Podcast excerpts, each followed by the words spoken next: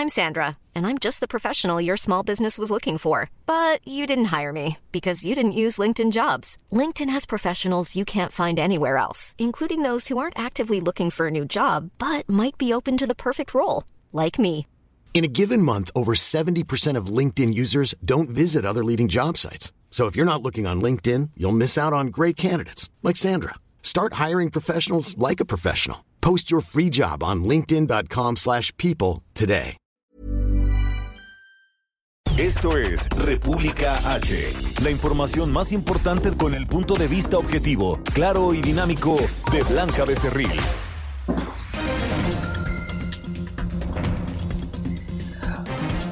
Hola, hola, muy buenas noches. Son las 9 de la noche en punto de este viernes ya, 15 de enero del año 2021. Yo soy Blanca Becerril. Esto es República H, por supuesto, que como todos los días yo lo invito a que se quede conmigo porque en los próximos minutos le voy a dar toda la información más importante generada hasta el momento para que usted, por supuesto, esté bien informado de lo que ha ocurrido en las últimas horas en el territorio nacional, sobre todo con el asunto del coronavirus que ha, canijo, como nos ha dado pues muchos dolores de cabeza, sobre todo en el año 2020 y parece que este año 2021 21 vamos por la misma línea y es que en México hay otro récord de casos confirmados de coronavirus. Suman 21 mil contagios solo en un día. Por eso no hay que bajar la guardia, por favor. Eh, si se nos podemos quedar en nuestra casita, así hagámoslo, pero sobre todo mantengamos la sana distancia, si hay que salir, usar el cubreboca y también pues el lavado, el lavado frecuente de manos con agüita y con jabón, diría Pimpón. Así, de esta manera, pues vamos a disminuir el riesgo de ser contagiados de coronavirus. Oiga, otra de las notas importantes que ya se lo adelantábamos el día de ayer nosotros en un Breaking News es esto mm, que la Fiscalía General de la República pues exoneró de cualquier cargo al eh, secretario de la Defensa Nacional, Salvador Cienfuegos fuegos. Bueno, pues hoy la Cancillería mexicana reveló en Twitter las 751 hojas de los documentos sobre el general. Por supuesto que hubieron pues muchos posicionamientos, incluido el del presidente Andrés Manuel López Obrador en su conferencia matutina y todos los actores políticos evidentemente se posicionaron al respecto de lo que nosotros ya le adelantábamos el día de ayer, que la Fiscalía General de la República pues dijo que no encontró ningún cargo para poder sentenciar o juzgar al ex secretario de la Defensa Nacional en el sexenio del expresidente Enrique Peña Nieto. Así que como usted puede escuchar, hay muchas cosas que contarle. También, por supuesto, hoy es viernes, le tendremos eh, lo más importante en el cine, en el séptimo arte y por supuesto también los deportes. Así que quédese conmigo, yo soy Blanca Becerril, esto es República H y qué le parece si arrancamos con un resumen de noticias. En resumen. Tras admitir que los esfuerzos han sido insuficientes para disminuir los contagios, hospitalizaciones y muertes por coronavirus, el gobernador del Estado de México, Alfredo del Mazo, informó que la entidad se mantiene en semáforo rojo sin definir la temporalidad del mismo. El presidente de México, Andrés Manuel López Obrador, secundó, avaló y respaldó la exoneración del exsecretario de la Defensa Nacional, Salvador Cienfuegos, por parte de la Fiscalía General de la República, acusado por la DEA allá en Estados Unidos de vínculos con el narcotráfico. Acompañados de la Guardia Nacional, agentes del Instituto Nacional de Migración han reforzado la vigilancia en la frontera sur de la República Mexicana ante el acercamiento de una caravana de migrantes que se presume no avanzará. La Cancillería trabaja con el equipo, la Cancillería mexicana trabaja con el equipo de transición de Joe Biden, el próximo presidente de Estados Unidos, donde dialogan sobre distintos temas de la relación bilateral, resaltando por supuesto las causas estructurales de la migración. La Secretaría de Economía, que encabeza Tatiana Cloutier, confirmó que recibió la carta enviada por tres secretarios de Estado de Estados Unidos, en la que manifestaron su preocupación por las acciones regulatorias que lleva a cabo el gobierno de México en materia energética que refrendan y que frenan, perdóneme, que frenan inversiones privadas estadounidenses en el país. Y Felipe de la Cruz, vocero de los padres de los 43 normalistas de Ayotzinapa desaparecidos en Iguala, se registró este día en la Ciudad de México como, escuche usted, precandidato para diputado federal plurinominal de Morena. Reporte vial. Bueno, pues vayas, vamos, vamos a las calles de la Ciudad de México con mi compañero Javier Ruiz. Javier, ¿cómo estás? Muy bien, Blanca, ¿qué tal? Te saludo con gusto, excelente noche y a manejar con bastante precaución, Blanca un viernes eh, complicado de quincena y también de accidentes. Y es que en estos momentos el conductor de un vehículo Mustang pues se estampó justamente en un poste que divide carriles laterales a centrales sobre el circuito interior. Esto llegando a la estación del metro Chapultepec en dirección a la estación del metro Juanacatlán. Ya en estos momentos personal de la Secretaría de Seguridad Ciudadana están remolcando este vehículo. El saldo, dos personas eh, ligeramente lesionadas, fueron ya atendidas por paramédicos que llegaron a este punto. En lo que corresponde a la avenida Patriotismo, también ya con avance complicado desde Puente de la Morena para cruzar el viaducto Miguel Alemán, más adelante para llegar al entronque con la avenida Benjamín Franklin y finalmente la avenida Benjamín Franklin con avance pues también ya con problemas ya no carga vehicular al menos para quien se desplaza de la avenida Patriotismo y esto en dirección hacia la avenida Revolución. De momento Blanca, el reporte que tenemos. Gracias Javier. Estamos atentos, buenas noches. Buenas noches. Y vamos también con mi compañero Israel Lorenzana. ¿Dónde andas, Israel? Blanca, muchísimas gracias. Pues tenemos información para nuestros amigos automovilistas que se desplazan en estos momentos a través de la vía Morelos. Esto ya es perímetro del Estado de México, para ser precisos, es Ecatepec. Pues ya lo hemos recorrido desde la zona del puente del Puente Negro, por supuesto Río de los Remedios, la zona de Altavilla y con dirección hacia Santa Clara, hacia la zona de Tulpeclac. En términos generales, circulación aceptable, algunos asentamientos en los cruces marcados con semáforo, pero nada para pensar en alternativas. Si requieren de una, la avenida Adolfo López Mateos puede ser una buena opción, esto con dirección hacia Ciudad Azteca. El sentido opuesto, la circulación fluye a muy buena velocidad, de hecho hay muy pocos vehículos con dirección hacia la zona de la México Pachuca, hacia Indios Verdes, así que bueno, pues únicamente hay que recomendarles manejar con mucha precaución. Blanca, la información que te tengo. Gracias Israel, buenas noches. Hasta luego. Oiga, y Gerardo Galicia, ¿dónde anda esta noche en las calles de la Ciudad de México? Gerardo, ¿cómo estás? Muy bien, mi Blanca, excelente noche, amigos de Lelardo Radio. Y tenemos información para nuestros amigos que van a utilizar la calzada de Ermita Zapalapa. Hay un accidente justo llegando a Año de Juárez, con rumbo o en su incorporación con el eje 3 Oriente. Hay que manejar con precaución en este punto. Están laborando elementos del heroico cuerpo de bomberos. Es un choque donde se ve involucrada una camioneta en color rojo y un poste. Eh, hay personas lesionadas, están laborando paramédicos. Habrá que tomarlo con calma si dejan entrar la zona de la avenida Tláhuac. Y en el sentido opuesto, el avance también un tanto complicado del eje 3 Oriente a la avenida Tláhuac por base de microbuses y taxis que tenemos en ese punto. Por lo pronto, el reporte seguimos muy pendientes. Pues ahí lo tenemos, Gerardo, gracias. Hasta La nota del día. Bueno, pues como ya le decía yo hace unos minutitos, eh, la nota del día que sigue siendo evidentemente, pues eh, cómo vamos en el asunto del coronavirus, cómo va evolucionando este virus en territorio nacional. Y ya le adelantaba yo que el país tiene ya acumulados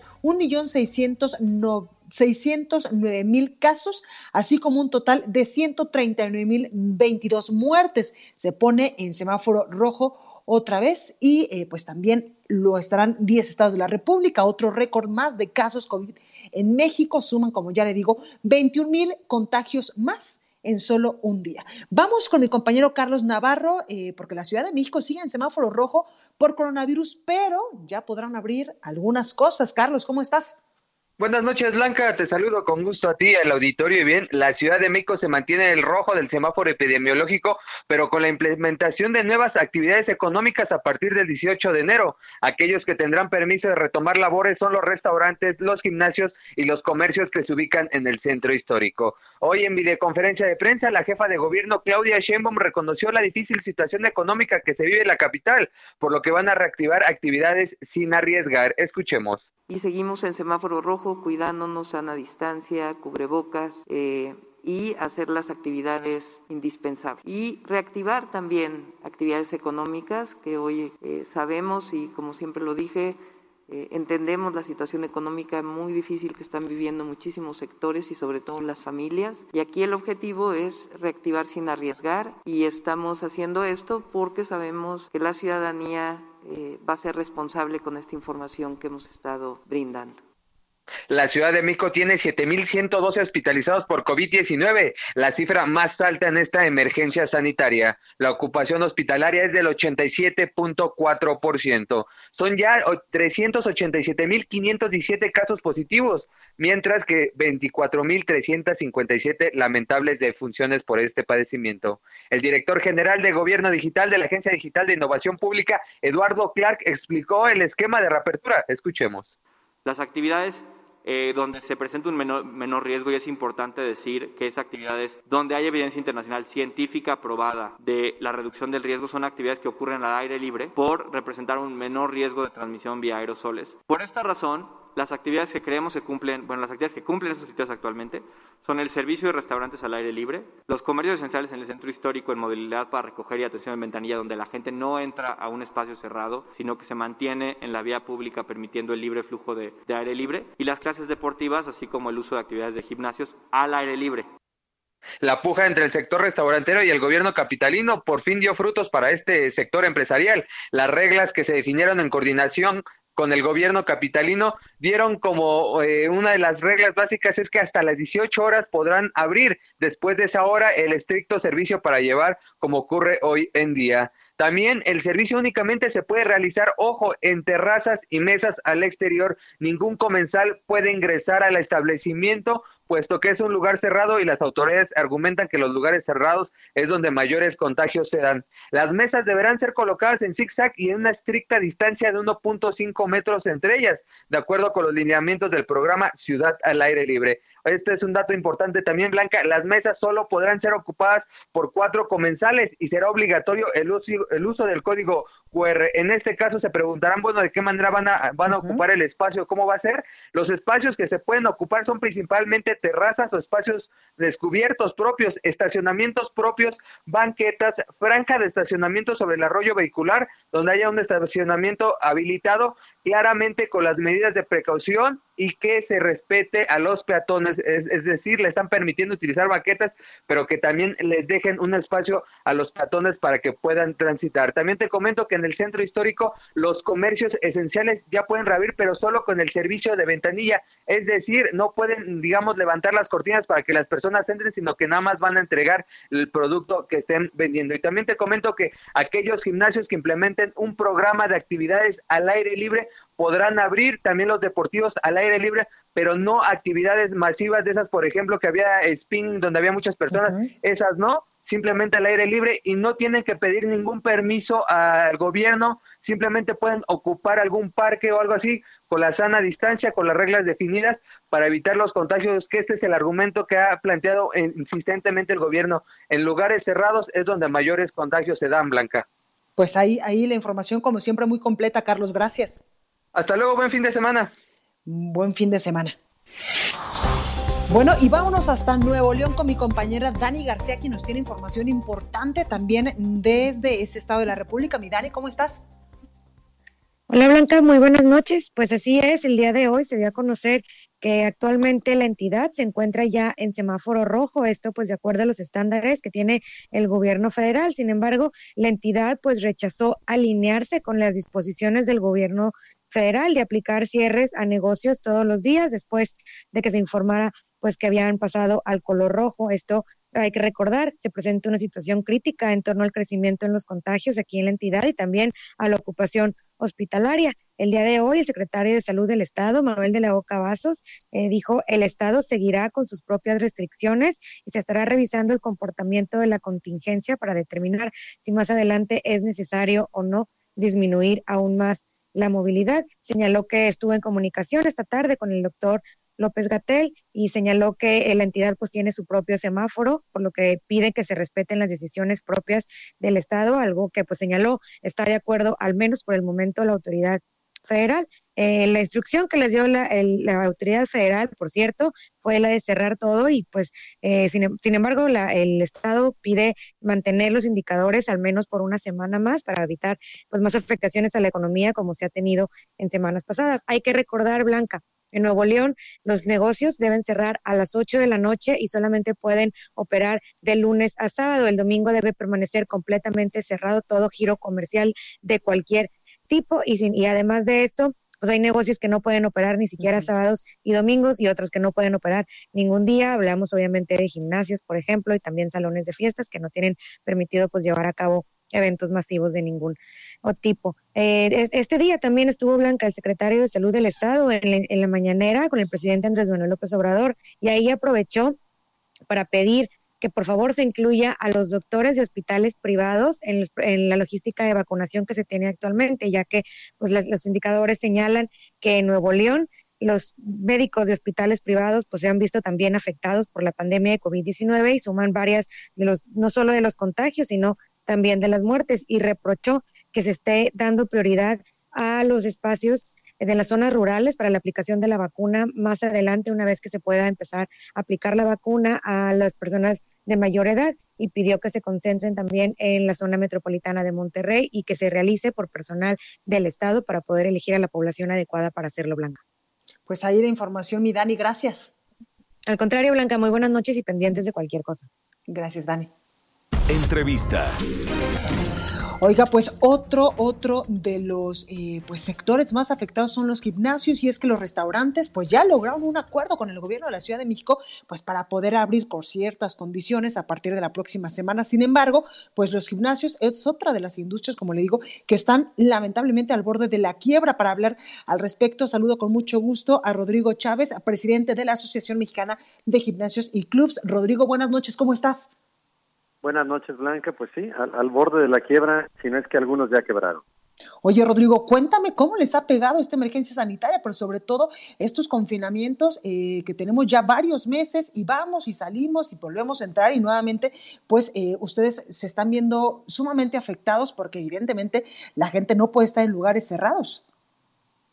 Sí, bueno, aquí tenemos primero el, el gran problema es después de 10 meses en donde realmente estamos virtualmente cerrados, porque siete meses totalmente cerrados y los últimos tres reabrimos, pero solamente reabrimos eh, el área de pesas y el área de cardio cerrada y el área de clases cerrada.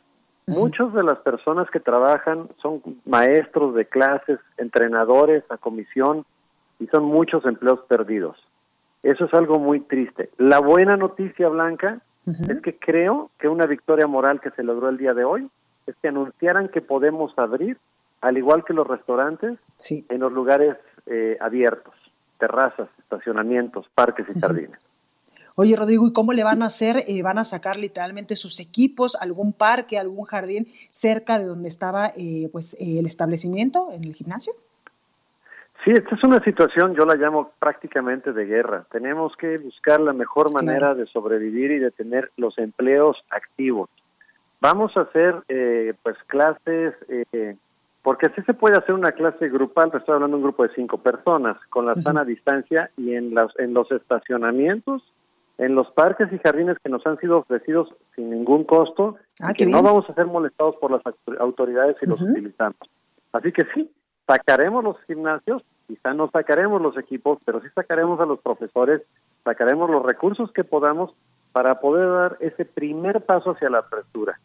La buena noticia, Blanca, es que hace 10 meses, los gimnasios eran considerados, junto con los sectores de entretenimiento, bares y cines. Afortunadamente ahora ya nos acercamos más a lo que deberíamos de ser, que somos algo esencial y nos han puesto en la primera línea de apertura. Oye, qué importante esto que nos dices, Rodrigo, porque justamente en esta emergencia sanitaria, pues muchos de los que estuvimos muchos meses trabajando, sí, desde casa, pero en confinamiento, nos dimos cuenta que algo fundamental para tener evidentemente un cuerpo sano, pero sobre todo la mente sana, el tema pues eh, alejado de la ansiedad en medio de esta emergencia sanitaria, pues era precisamente ejercitarnos. Claro, nosotros somos el, mejor aliado para la salud y la salud mental, como tú lo dices. Todo el estrés que te estamos generando, esta es la mejor forma de poderlo sacar. Podemos tener más energía y podemos enfocarnos mejor en lo que hacemos. Amén de que yo siempre lo digo en todos lados más gimnasios abiertos es igual a menos camas de hospital.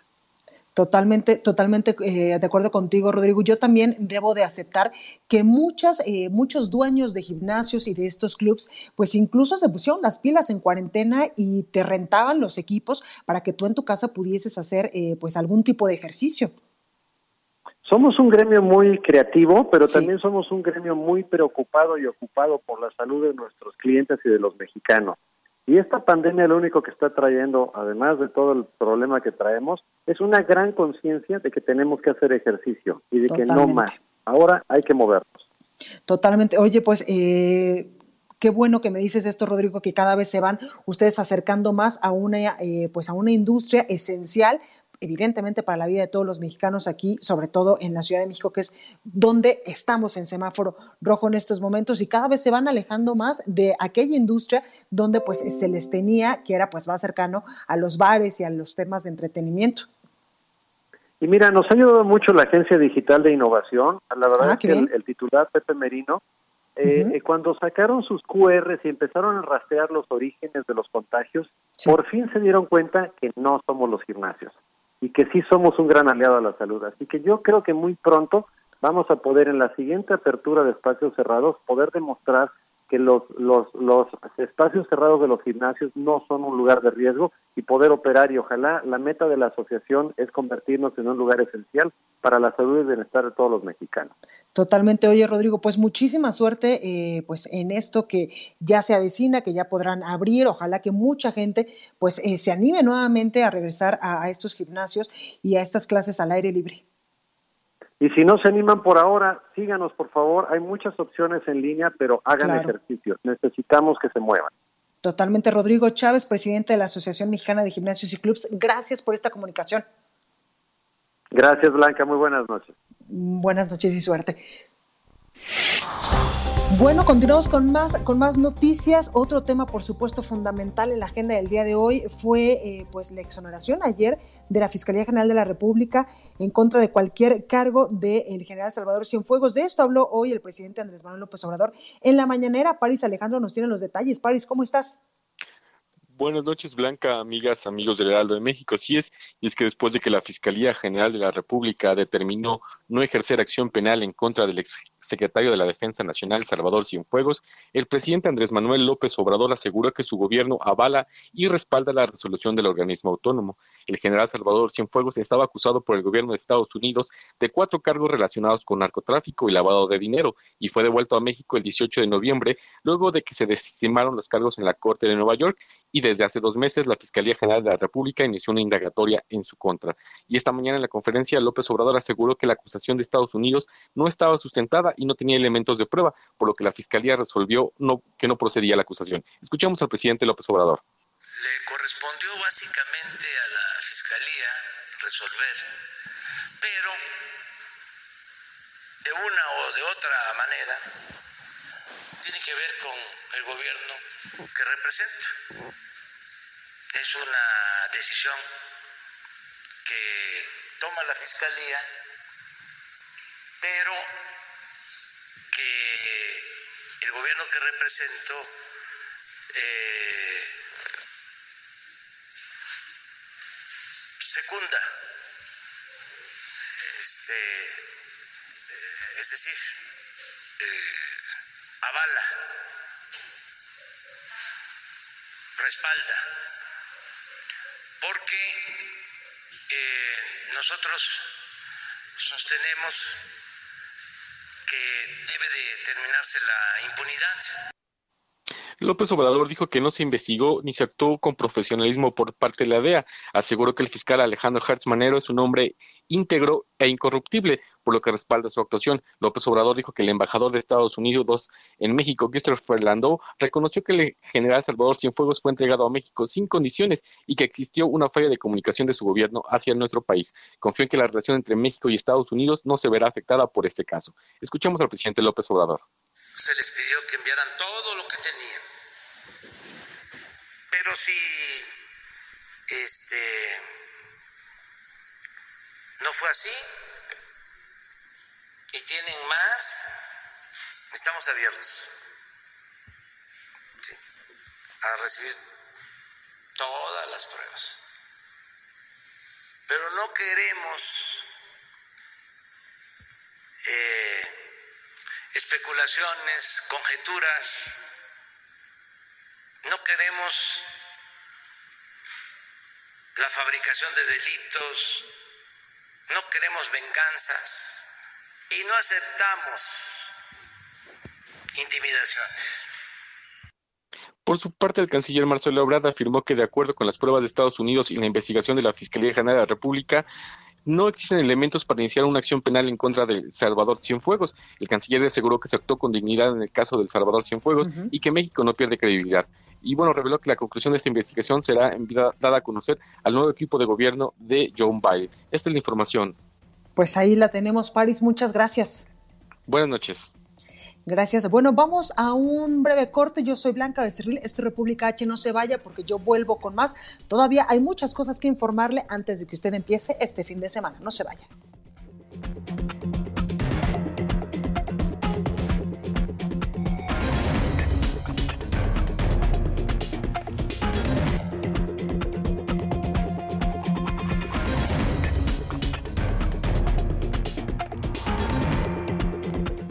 Continúa escuchando a Blanca Becerril con la información más importante de la República en República H.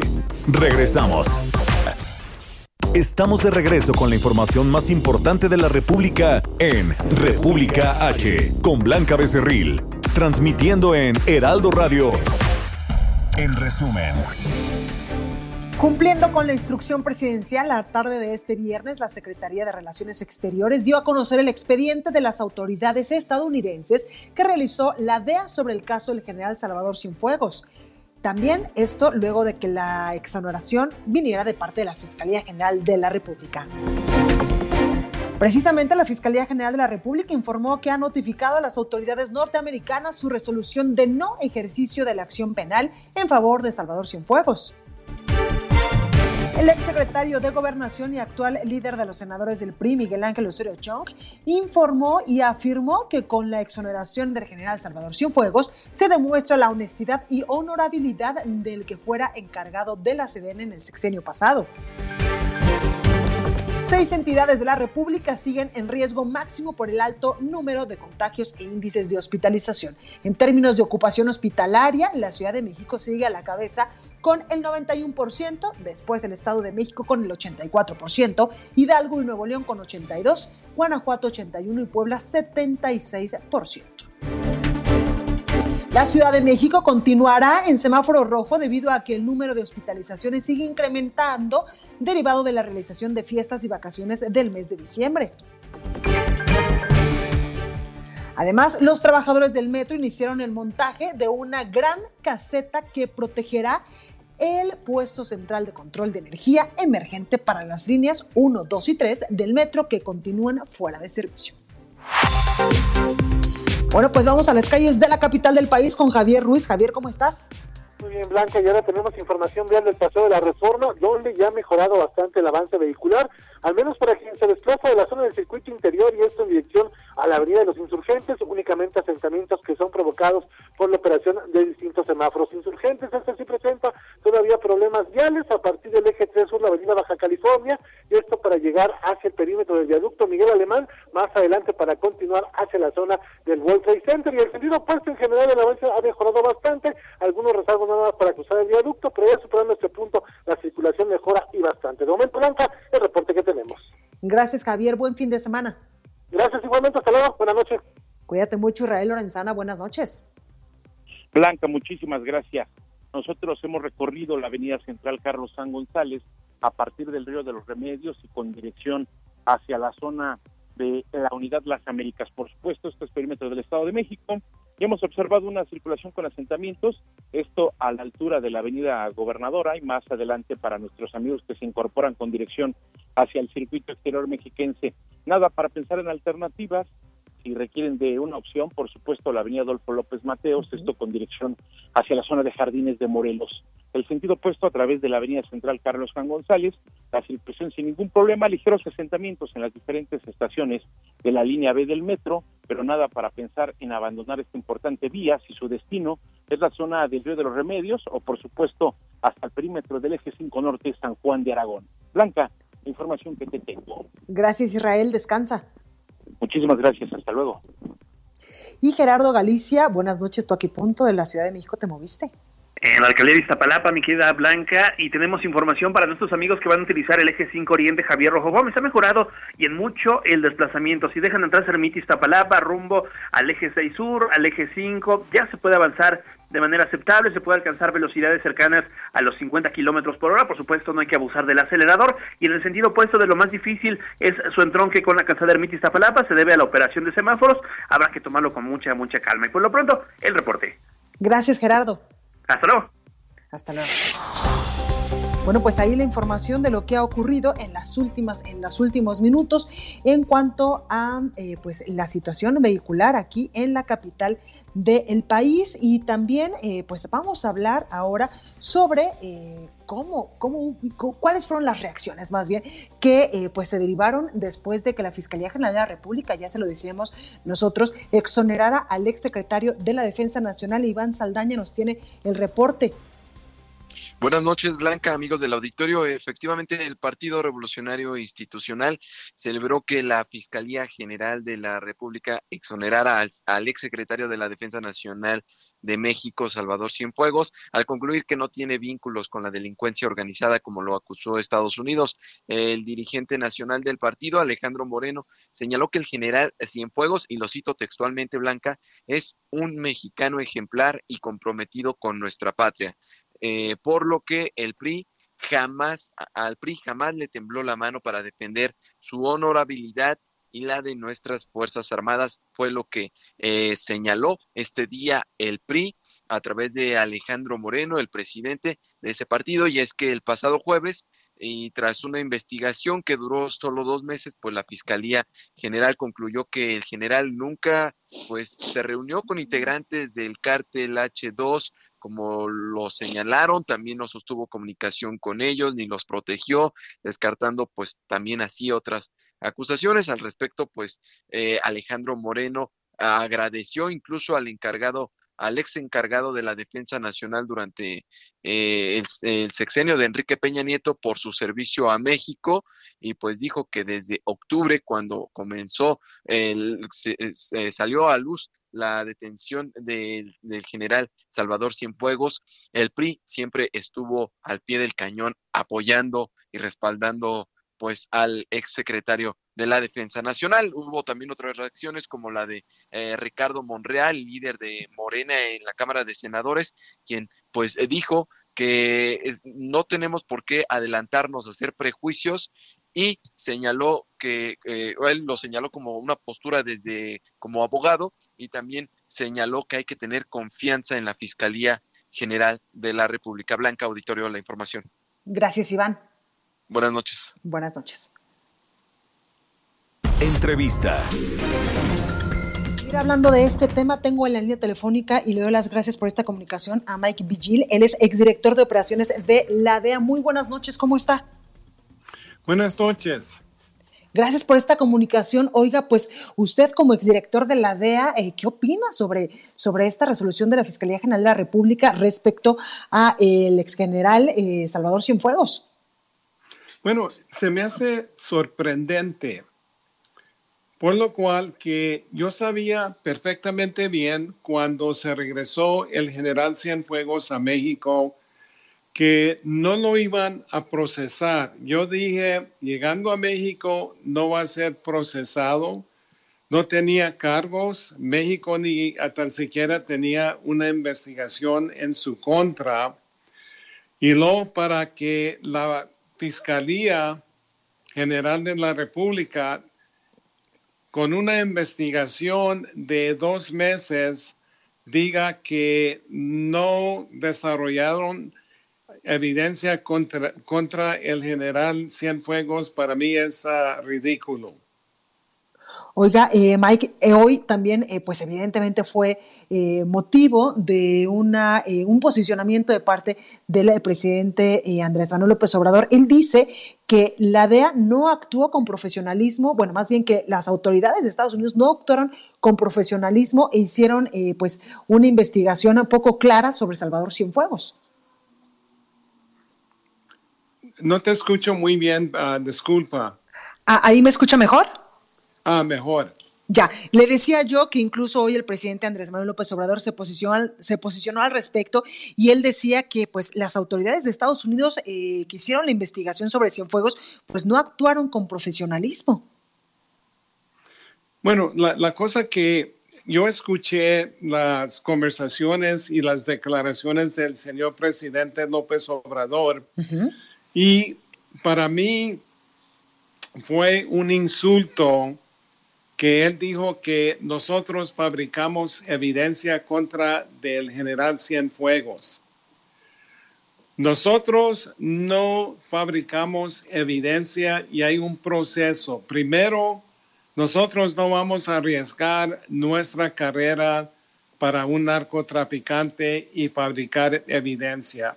Aparte hay un proceso donde el archivo, el caso es revisado por los fiscales y entonces ellos revisan toda la evidencia. Solo que para decir eso, si tiene pruebas que las vaya adelantando, y luego dijo que nosotros uh, nos estábamos vengando contra del general Cienfuegos y qué motivo tenemos para vengarnos contra de él.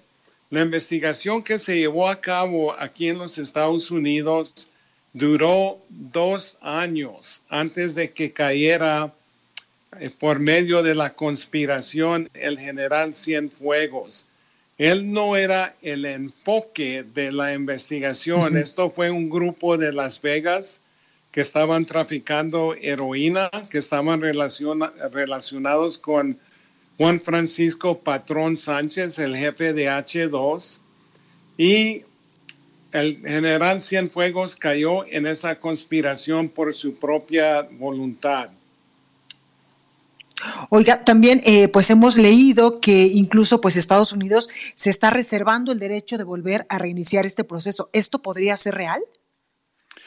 Sí, es, esa, bueno, se trata de esto, que cuando le quitaron los cargos en los Estados Unidos, nosotros lo llamamos with prejudice, que quiere decir que pueden ah, reintegrar los cargos contra de Cienfuegos, pero... Yo creo que la probabilidad, probabilidad de eso es mínimo. Número uno, ya el general Cienfuegos sabe que tiene cargos en su contra aquí en los Estados Unidos. Y lo número dos, aunque los Estados Unidos solicite en el futuro la extradición del general Cienfuegos, México nunca lo va a entregar. Claro. Oiga, ¿y por qué cree usted que el gobierno mexicano lo esté defendiendo, lo esté protegiendo?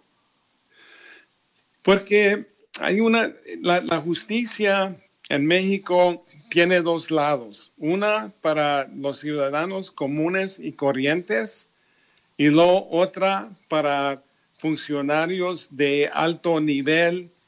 Y la cosa que el Marcelo Ebrard dijo que esto no se trataba de impunidad, que esto e, era respecto para las Fuerzas Armadas y yo digo al contrario que es impunidad 100%. ¿Y por qué, por qué no tienen confianza en el sistema de justicia aquí en los Estados Unidos? Lo querían regresar a México sabiendo perfectamente bien que no lo iban a procesar. Cuando regresó el general Cienfuegos a, a México, estaba totalmente libre. llegó al aeropuerto y de ahí se fue a su casa ah, sin ningún problema. Claro. Bueno, pues ahí, ahí tenemos a alguien que evidentemente pues sabe mucho cómo funciona la DEA y él es eh, Mike Vigil, exdirector de operaciones de la DEA. Muchísimas gracias por esta comunicación. Gracias a ustedes. Gracias, cuídese mucho. Es tiempo del séptimo arte, películas, cortometrajes, series, documentales y excelente música con Gonzalo Lira.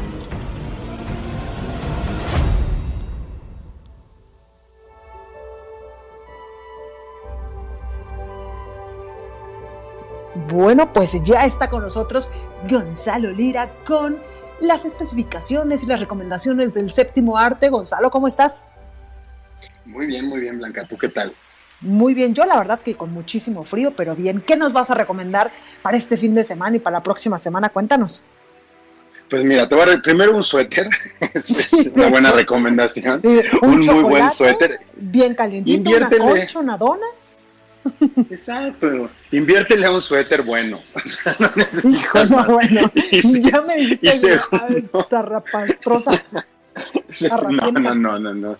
Coda, que es diferente. No, pero fíjate que, fíjate, este Blanca, que es, es un buen pretexto este frío para digo, de entrada, pues el COVID es más pretexto, pero para no salir de casa y quedarse y quedarse con eh, pues con, con, la nueva serie de, de, Marvel. Fíjate que yo no soy muy eh, fanático de las películas de, superhéroes en general. Digo, hay algunas que llego a disfrutar, pero como un entretenimiento pues bastante liviano.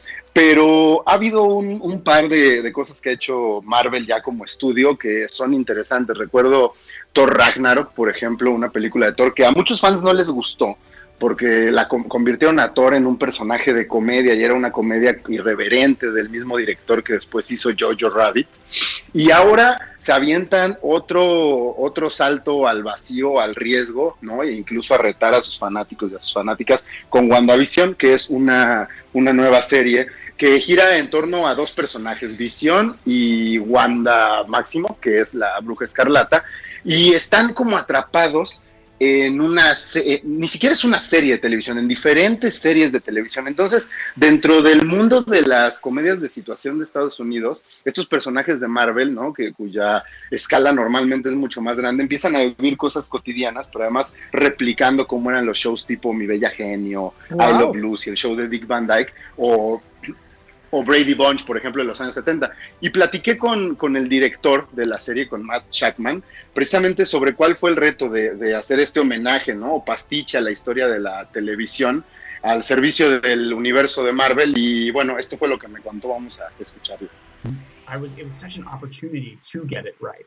Um, and it was a joy to be. I love that kind of work as a filmmaker, where you can go look at references and study period lenses and palette and lighting and try to recreate these things. And you know, we were picking shows that we love that I loved growing up, and I still love watching today. And so there's so much passion to to honor that work and to do it right that um, I didn't I didn't I didn't fret about it. I just I embraced it and, and, I was excited about another. You know, we were going from the 50s to the 60s to the 70s to some large scale Marvel action set piece, um, and it really has everything in it. And so as a filmmaker, that's a great joy. You know, you're ne- you're always surprising yourself with what you're tackling, and it's very good for the creative process and the creative brain.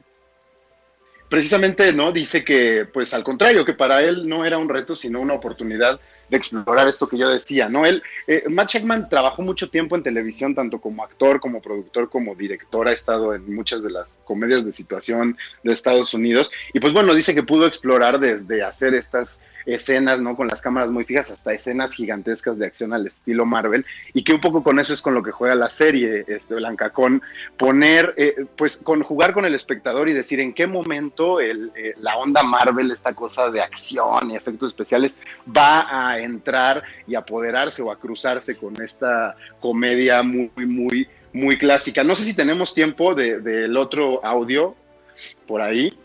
A ver, porque también me platicó, pues, cómo fue en términos de estilo y sobre todo de, de, lo actoral, cómo se prepararon para hacer, pues, que fuera creíble dentro del claro. universo Marvel estas referencias televisivas y esto me contestó.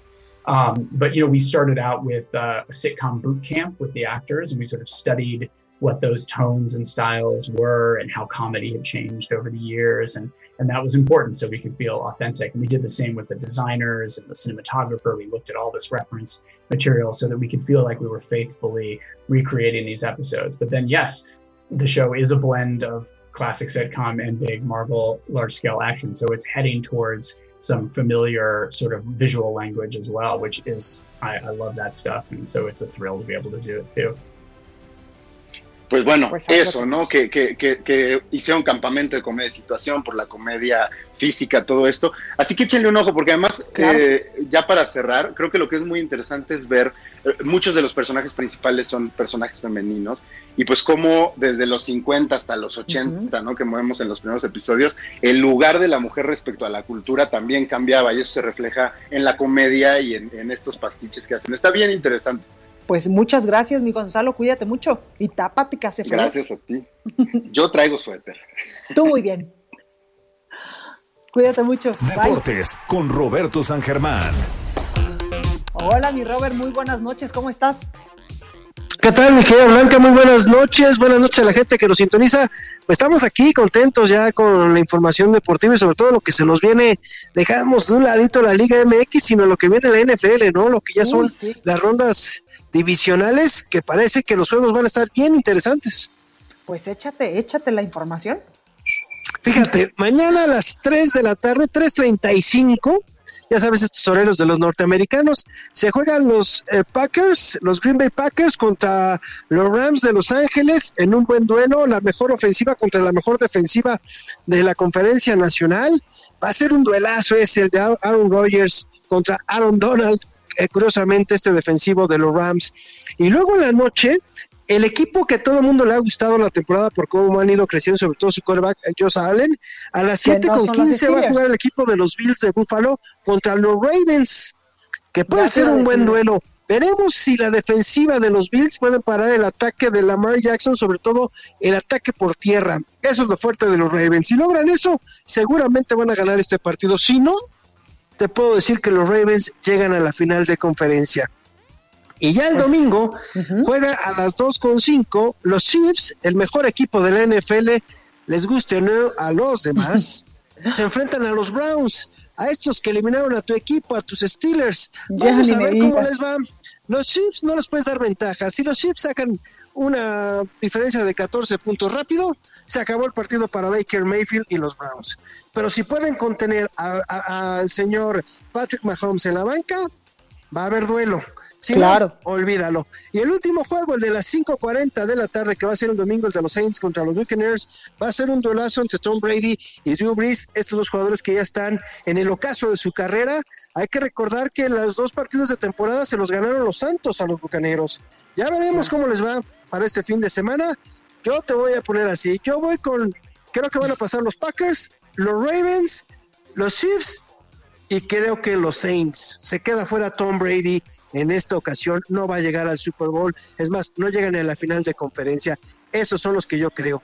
Y si quieres ya nos vamos a lo que es el fútbol, a nuestra grandiosa y gloriosa Liga MX, porque ya el Necaxa ganó el día de hoy 1 a 0 al Atlético de San Luis, que sigue sin ganar, perdió la semana pasada ante el América. Y ahorita va a empezar el partido de Juárez contra Tijuana, el derby de la frontera. Ese es uno de los partidos. Otros de los duelos son Chivas contra Toluca mañana a las 5 de la tarde. Tu Cruz Azul a las 7 de la noche se enfrenta al Puebla. Monterrey recibe al América. Ese duelo pinta bien, quién sabe, porque estamos en la jornada 2. Pumas el domingo se enfrenta a Mazatlán a las 5 de la tarde. Eh, luego Santos se enfrenta a Tigres y Querétaro al Atlas. Y el lunes termina la jornada enfrentándose el clásico de Grupo Pachuca, León contra Pachuca. Estos son los duelos que llaman la atención o son los partidos de esta jornada 2. Ya veremos cómo les va. Hay algunos jugadores que se van a perder partidos por la cuestión de las lesiones, sobre todo en el duelo de América y Monterrey. Hay tres lesionados, uno para América, Pedro Aquino, y para Monterrey dos, Vincent Janssen y Estefan Medinas. Bajas muy fuertes para el equipo del Vasco, el Vasco Aguirre, así que le va a costar un poquito de trabajo, pero ya, ya veremos cómo les va en estos partidos. Y mira, y ya nada más para tener un punto, fíjate lo que sucedió el día de hoy. El equipo de Oakland City de Nueva Zelanda no va a poder ir al Mundial de Clubes. ¿Por? Y te voy a decir por qué. Porque como tú sabes, Nueva Zelanda es de el país que mejor ha manejado la pandemia. Sí, claro. Es muy pequeño. Simplemente por órdenes del gobierno, el equipo no viaja. Para no contagiarse y no traer virus. Para, exactamente, para no llevar el virus de regreso al qué inteligentes, ¿eh? Ya le mandaron una carta a la FIFA diciéndole que no van y háganle como, quieran. Híjole, eso se va a poner bien bueno. Oye, Roberto, muchísimas gracias. No, gracias a ti, que pases muy buen fin de semana. Nos escuchamos el lunes. Abrazos. Por supuesto, cuídate mucho. Gracias. Oiga, y antes de irnos, hay información importante del Instituto Nacional Electoral. Acuérdese que pues en este 2021 se van a realizar elecciones el próximo 6 de junio, donde, entre otros cargos de elección popular, pues se va a renovar la totalidad de la Cámara de Diputados, estos 500 diputados y también 15 gubernaturas, un montón de presidencias municipales, síndicos y demás. Oiga, pues el INE acaba de eh, pues publicar, de informar a través de su cuenta de Twitter, que con nueve votos a favor dos en contra, ya se tiene una resolución que ordena, escuche usted, al presidente de México, Andrés Manuel López Obrador, no hablar en sus conferencias mañaneras sobre ejercicio de prerrogativas, vida interna y candidaturas de partidos en el actual proceso electoral. Y es que acuérdese que pues esta semana el INE estuvo muy activo con el presidente Andrés Manuel López Obrador al decirle que sobre todo en el periodo electoral no podría eh, pues eh, hablar de propaganda eh, gubernamental por aquello de las elecciones. Oiga, yo soy Blanca Becerril, lo espero el próximo lunes en punto a las 9. Por favor, cuídese mucho, cuídese mucho y que tenga un excelente fin de semana.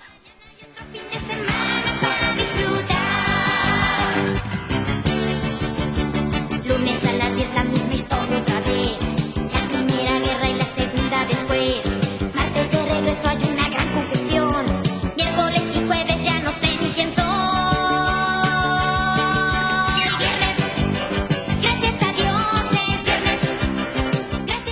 Esto fue República H, la información más importante de lo que pasa en el interior de la República, con el punto de vista objetivo, claro y dinámico de Blanca Becerril. Continúa escuchando Heraldo Radio, donde la H suena y ahora también se escucha. Una estación de Heraldo Media Group.